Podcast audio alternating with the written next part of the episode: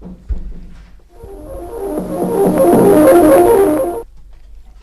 historian. So, hey everybody, we're on Radio Lebrun, and today we got some guests.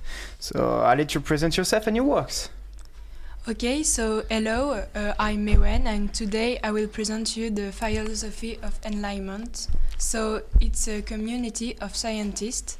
The aim is to promote the progress of the knowledge with, for example, the law of the of universal gravitation by Newton. There is also a strong connection between the scientists. The Science Academy has played a main role for the scientists to discuss together as well.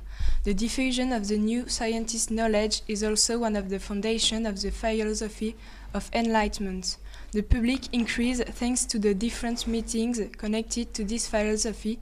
For instance, for instance, sorry, the salon of Madame de Lambert or the saloon of Madame de, Te- de Tencin. One of the most known work is the popular works by Diderot and d'Alembert. It means that they explain what they know in order to everyone can understand it. It's published between 1751 to 1772. Another example is a natural history that includes 56 tomes. This talks about the, the animals and plants. The advance of the expertise is also crucial. That's why, there is a, true innovation research with the steam engine by Newcomen. That is improved a few years later by Watt, and that's the beginning of the industrial age. Oh, okay, so is that it? Yes. You don't Oh, okay. Hi everyone, um, my name is Flavie and today I will present the, the Encyclopedia project. So the first volume is published in 1751. It's so impressive because there are um, 27 volumes and all were published between uh, Uh, 1751 and 1772. Imagine the writing lasts 15 years thanks to the work of 1000 workers, 152 authors. that's a lot of people for a big project the 17 volumes include 18,000 pages with 72,000 articles it's very amazing listen to that there are more than 20,000 copies sold the, the encyclopedia is very expensive, and at the time, it's mainly the nobility who buy it. We found a discussion between a debate between Diderot, d'Alembert, Jean-Jacques Rousseau, Voltaire, and Anne-Antoinette Champion, and we will let you listen it. Okay, so we've uh, we have an idea. Yes, we've had an amazing idea. But what is it? Uh, we want to create some books which will bring uh, together everything we know. Everything we know, but about what? About the entire world. We want people to be aware about the world, the beauty and the richness of the world. Yes, for youth, it is important for that people have uh, knowledge. But books are very inspen- expensive, so how poor people will have access to this? We hope that maybe in schools they will read it or they will exchange everything they have learned in the streets. And what about the king?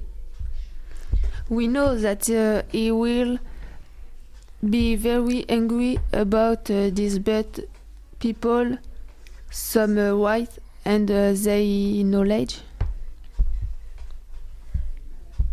But uh, how you will could um, call this book? The encyclopedia.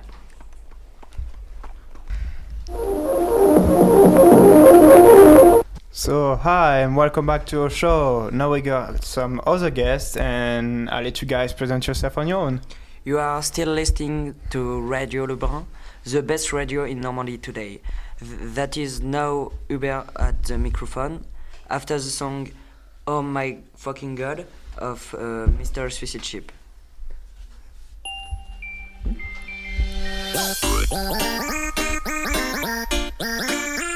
We are going to travel over the time.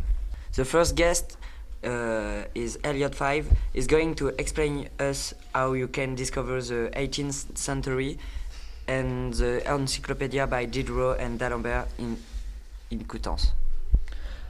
Hi everyone, I am very glad to be here. Thank you, Mr. Gotaga, to greet me in this wonderful radio. You're welcome. So, how can you get the information in the city? So, the first question is where in Coutances can you find information? I would answer the, in the library, like be the beautiful library of Coutances, of course. It is located in Les Unelles, a former seminary dating back to the 19th century. You are in the library of this building and you search information about the fauna, but what kind of book are you looking for? Hmm, I don't know. You can find beautiful books made with leather and paper. You can choose a manuscript. It is not print, it's handwritten. Or you can choose a printed book. You will find everything you want about fauna. You will see amazing pictures and text. Thank you, Mr. Five. Now I'm going to present you the second guest, Mr. Hugo. Hello, I am going to describe you a plate from the Encyclopedia by Diderot and D'Alembert. It is a black and white engraving. On the picture, we can see a giraffe with a young goat between his legs. The giraffe is a very tall animal with two little horns, and his fur is dappled. The second animal is a reindeer. He has got the big horn named Antler. He has a long head and his fur is very simple. To finish, he has got a tall, ta- tall tail. Since the 18th century, lots of definitions definitions have changed, but I will let Maria Tate introduce this. Hello, I choose the giraffe definition because in the Encyclopedia of Diderot I saw an engraving of this animal and I found it was a beautiful animal.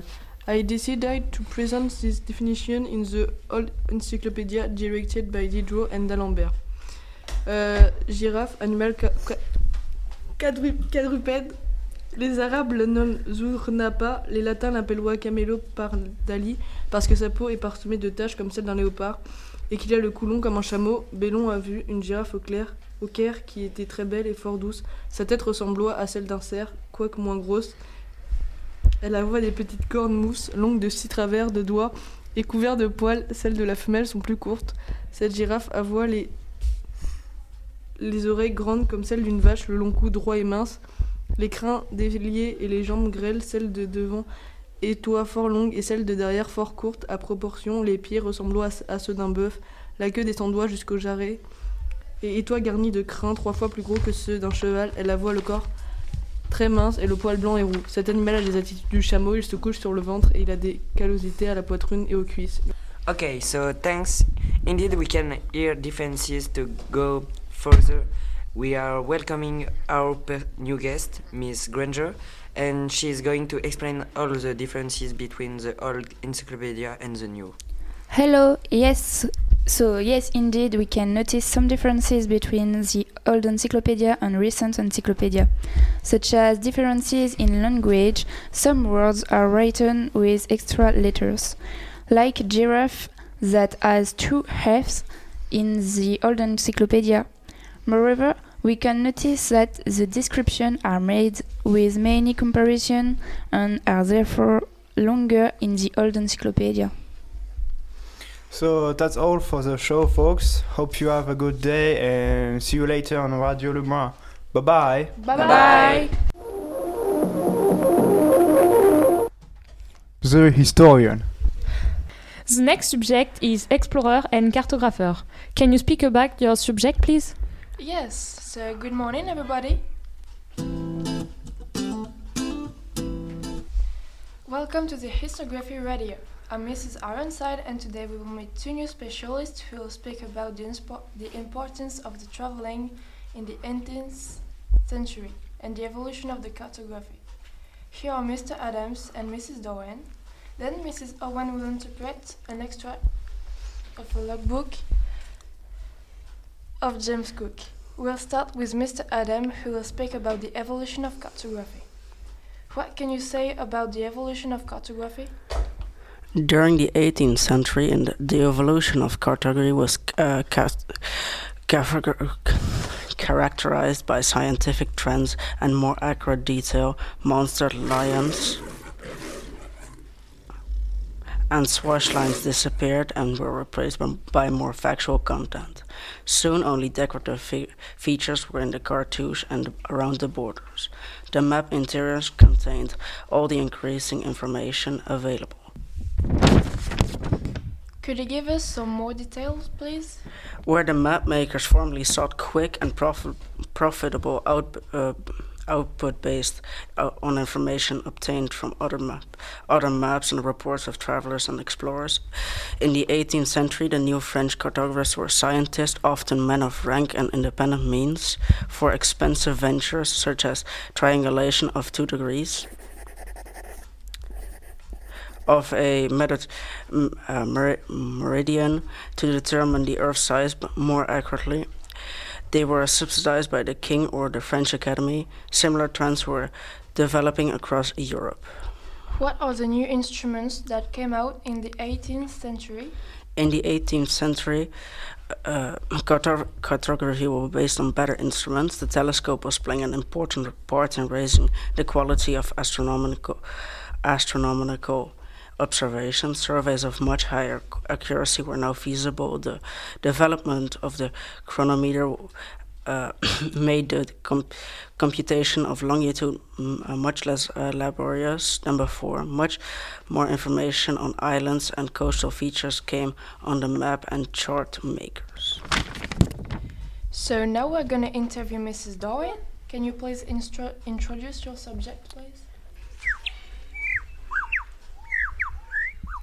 The 18th century is a century of discoveries. The 80s man is a dreamer who wants to know the entire world uh, on the fingertips. He is thirsty for novelty and consumed by the desire to know more.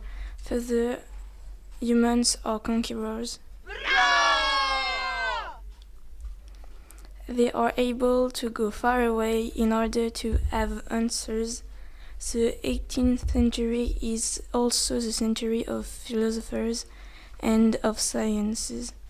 The scientists need to know more, and some philosophers think that the other population are less important than European populations. They want to dominate the world, have more territories, and have more control about strangers. And why are the exploration developed like this in the 18th century? The Europeans have soon discovered India, the Africa, the America. Why would they always have more?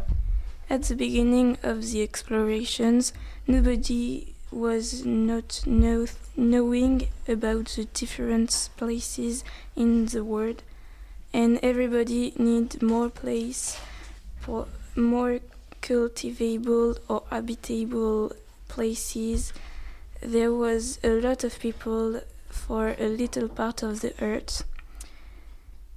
Uh, there was an economic motivation, more places for nothing, with interesting spaces, which was rich in natural material.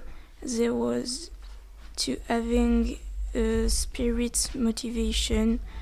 They want to convert a lot of people to the Catholic religion.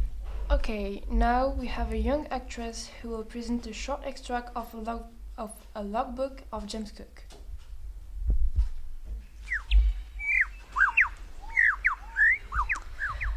The following morning, Sir Cook and one of the sailors goes on a small boat in order to discover the different islands and rocks. The wind was favorable, and the sweet heat of the sun made the atmosphere peaceful and quiet. The rowers guide us to the most interesting island for fishing, hunting, and gather different food. Then, a part of us decided to stay on the island with the different scientists, while the others go back to the boat, decided to share with the other sailors the heat which was resulting from our morning quest. When we decided to discover more about the fauna and the flora and joined our camarade, the mare was terribly strong, and we can't approach without being carried away by the waves.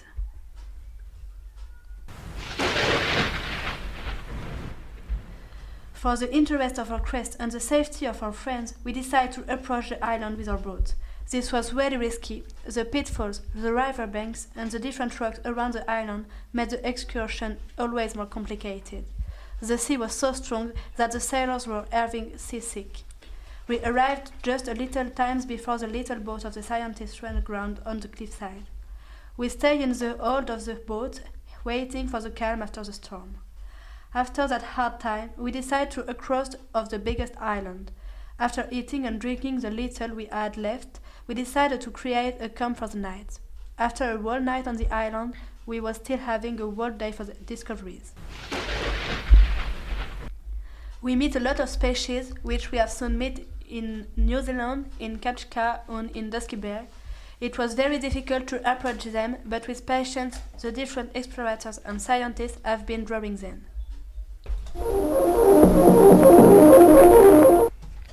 The historian. The next subject is about Coutances, a religious city. So Matteo, Emma, Luna, and Axel tell us about your project. Hello, so today I'm with Miss Myler, Mr. Tularu, and Mr. Saint-André. I will start with Mr. Saint-André. So, can you introduce yourself and your topic, please? So, hi, I am Sir Saint-André and I work on research about religion and Coutances and how it was long time ago. Hi, sir, you're welcome here. Oh, thanks. And how about my topic, uh, I decided to work on the state of religion in the 19th centuries, from some old, well-conserved letter that come from that period. Thankfully, it talked about it. Oh, really? But uh, we got a cathedral in Coutances. It should have an interest, shouldn't it? It is not really related. The cathedral was built a long time before the start of the disenchantment with religion. Because of the Enlightenment, the church loses the power of acknowledging people. The members of the clergy are no longer the only one to know things, because people started to learn on their own. Okay, and can we come back on that famous letter? Can you tell us more about it? Oh yeah, sure. I almost forgot it. So basically, it is written by a bishop, someone related to the church. And is said to be more punitive to those who committed crime. And also, it presents the church around Coutances, and a short briefing about the Mont Saint Michel and how important it is. But is that all? In a nutshell, yes, it is. So thank you, sir, for your time. Have a great day. Bye. Bye bye. Introduce yourself and your topic, please. Yes, so hi, I'm Miss Myler and I work on research about, wi- about witchcraft in the 18th century. Oh, great. How witchcraft was practiced? The Sabbath was a sort of clandestine meeting in which wizards practiced various rites and dances.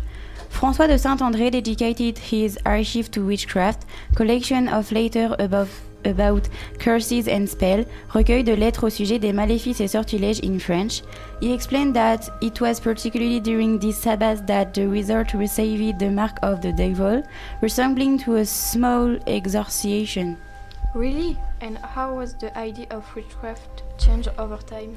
Mm, in less than one century, mentalities have evolved about witchcraft. Slowly, witchcraft is now judged as a crime. The wizards are slowly considered as sick people of imagination. Only wizards who have killed our present people are accused.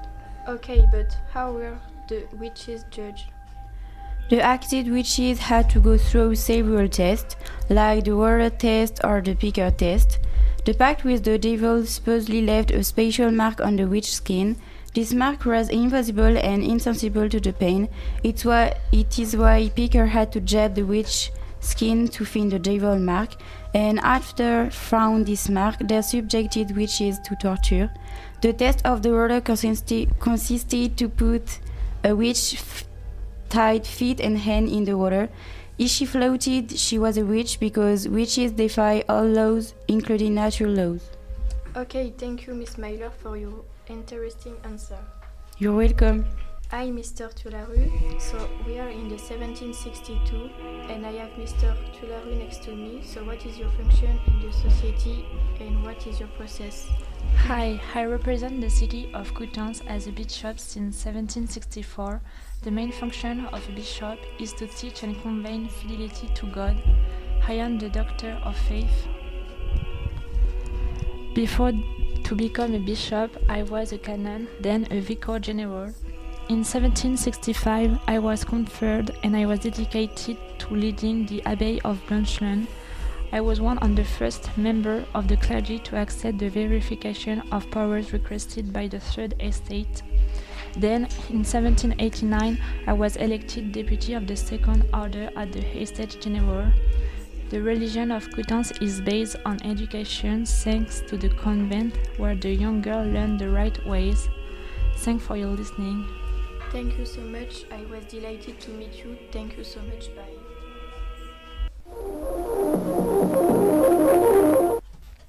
The historian. Matteo joined to me for the final project. Hi there, thank you for letting me coming on board. The, ne- the claims of Coutances and Granville. Hello, I'm Audrey. So, in the 18th century, Coutances is a city without big activities. In Coutances, the population is more cultivated than the French population in general because of the little schools led by the church, so with few students per class. In Coutances, religion is very important. There are three churches, and the Bishop of Coutances also controls the churches in a perimeter up to Rouen. The professions related to religion are therefore quite substantial, like clergy, priest, and so on. There are also a lot of professions related to books, like printers, bookers, curators, or librarians. There is an evolution of private libraries, and a public library is created at Coutances in 1791. Um, a soldier gave his own books to the College of Coutances to create a public library. Textile also takes an important place in their craft tradition. My name is Claudine, and I will give you a brief presentation of two books that we study at the library that dates back to the 18th century.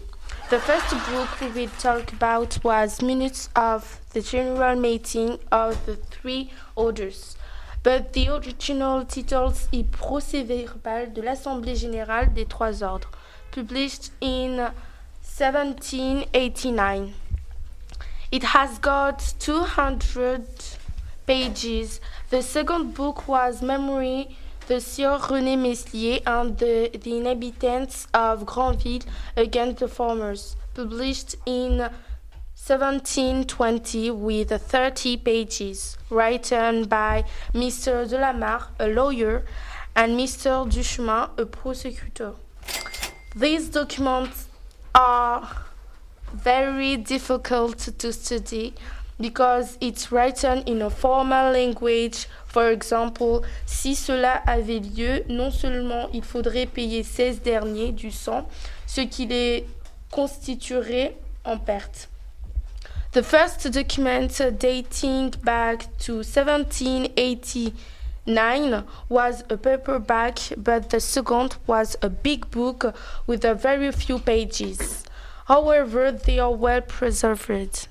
Hello, sir. You are a farmer. You come to represent the farmer of Coutances to talk about Granville. Yes, we were- we are very angry. Why are you angry? We are angry against the tax farmer general, general of Granville Why? because the farmers help nobility to earn money. They collect the tax for the king and bonus fields for themselves. What do you want? We want fewer tax. We are less money to live. We will rebel. Hey, calm down. Sorry. The only cause you want to rebel against? No, we will more law. For example, to be able to choose your deputy. We also want more freedom and equality to nobility. Right. What else do you want? We want to be able to meet more often and to attend meeting. Okay, thank you for your coming to talk about your commitment. I thank you for having listened to me. Hello, I'm Robert. Hello, Robert. How are you today? Fine, thank you. Today I'm going to speak about the French population. I read a lot of books about the demand of the French population. Overall, the claims of the French are similar. For example, in the French book and in the Coutances book, it is written that the taxes are too high. In the book, we can see that the French are revolted against the system. What system? The French system is bad because the third estate is neglected by the society, the nobility and church are advantaged compared the third estate. You understand? Yes. Nice. The peasants are principally find that the church and the nobility are too advantaged compared the third estate. In uh, 1789, every French think the same about the French system. It's the first time the French have a hope to revolt and to change the system. So hope you guys like to be on board. Thank you for listening to our show. Have a good day. Bye bye. Bye. Bye. The historian.